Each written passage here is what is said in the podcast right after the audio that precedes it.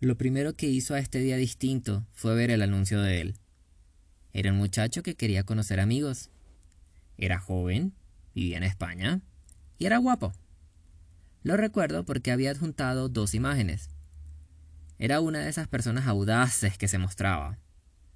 Eran apenas dos fotografías que se había tomado, pero que al pasarlas al computador terminaron siendo de muy baja calidad. Igual, eso me daba una idea de cómo se veía, de quién era él. Ese anuncio para mí fue algo bonito, y me atreví a escribirle. La verdad, no recuerdo muy bien qué le dije. Quizá fue algo soso y poco interesante. Quizá solo saludé y le di mi dirección de correo para estar en contacto. La verdad, me ponía muy nervioso hasta para eso, para escribir un mensaje de respuesta a un anuncio de Internet. Recuerdo que envié esa primera respuesta sin muchas esperanzas de que me escribiera de regreso. Pensé que era un chico muy guapo y que probablemente muchos hombres le responderían su anuncio. Afortunadamente para mí, él me escribió también. Lo primero que me contó era que estaba cumpliendo años y que sus tías lo llevarían a una piscina. Sentí que eso era divertido. Me alegraba que él pudiese compartir su historia conmigo. Era su cumpleaños número 21 y me transmitía mucho su felicidad del momento. Me contó también en aquella oportunidad que era bastante alto. Un 83, según me dijo y recuerdo. Lo que me pareció sorprendente Imaginé toda clase de aventuras distintas. ¿Cómo sería ser el niño alto de la clase? ¿Qué se sentiría ser más respetado solo por ser alto? Luego, me volvió a escribir dos días después.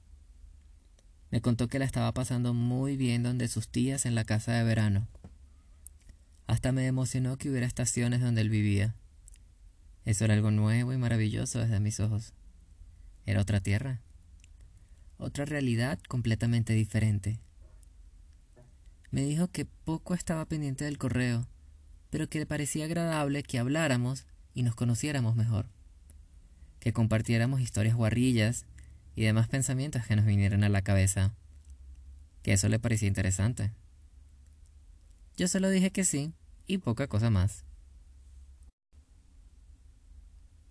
Qué raro no entender a lo que se refería.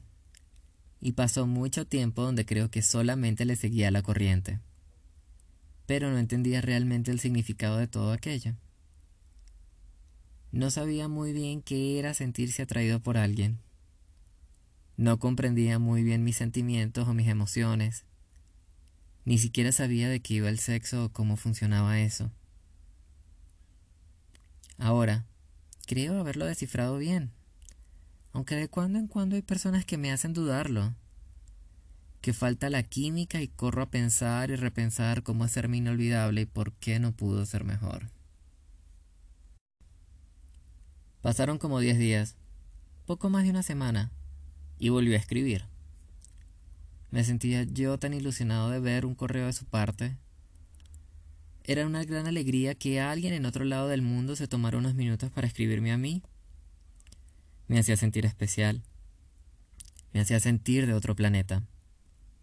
Era yo el ser más dichoso porque alguien se tomaba el tiempo para hablarme. Era como si por primera vez en mi vida me sintiera especial y querido. Vaya Prieto. Concebir la atención de alguien más como amor. Cuestión que no dudo que tuviese algo de ternura, pero que vino a complicar toda mi vida amorosa de ahí en adelante. Supongo que comencé a tener una desconfiguración de cómo se conocían las personas, de lo que alguien te diría solo para ligarte, de lo que era el sexo, y de lo que era realmente que le importaras a alguien. En su tercer correo me decía que la había terminado de pasar muy bien en sus vacaciones de cumpleaños y que se había ligado con un primo, que se habían visto y hasta que había pasado algo entre ellos, que se moría de ganas de contarme, pero no sabía si yo quería escucharlo o saber. Recuerdo que en esos momentos yo moría de la intriga y sentía que tenía a mi mejor amigo al otro lado del correo. Alguien con quien nos contábamos cosas y descifrábamos la vida nosotros dos. Entender que cuando te sucede algo y sientes que no puedes contárselo a otro, es una de las cosas más difíciles en este mundo para un gay adolescente. A veces siento que no soy normal.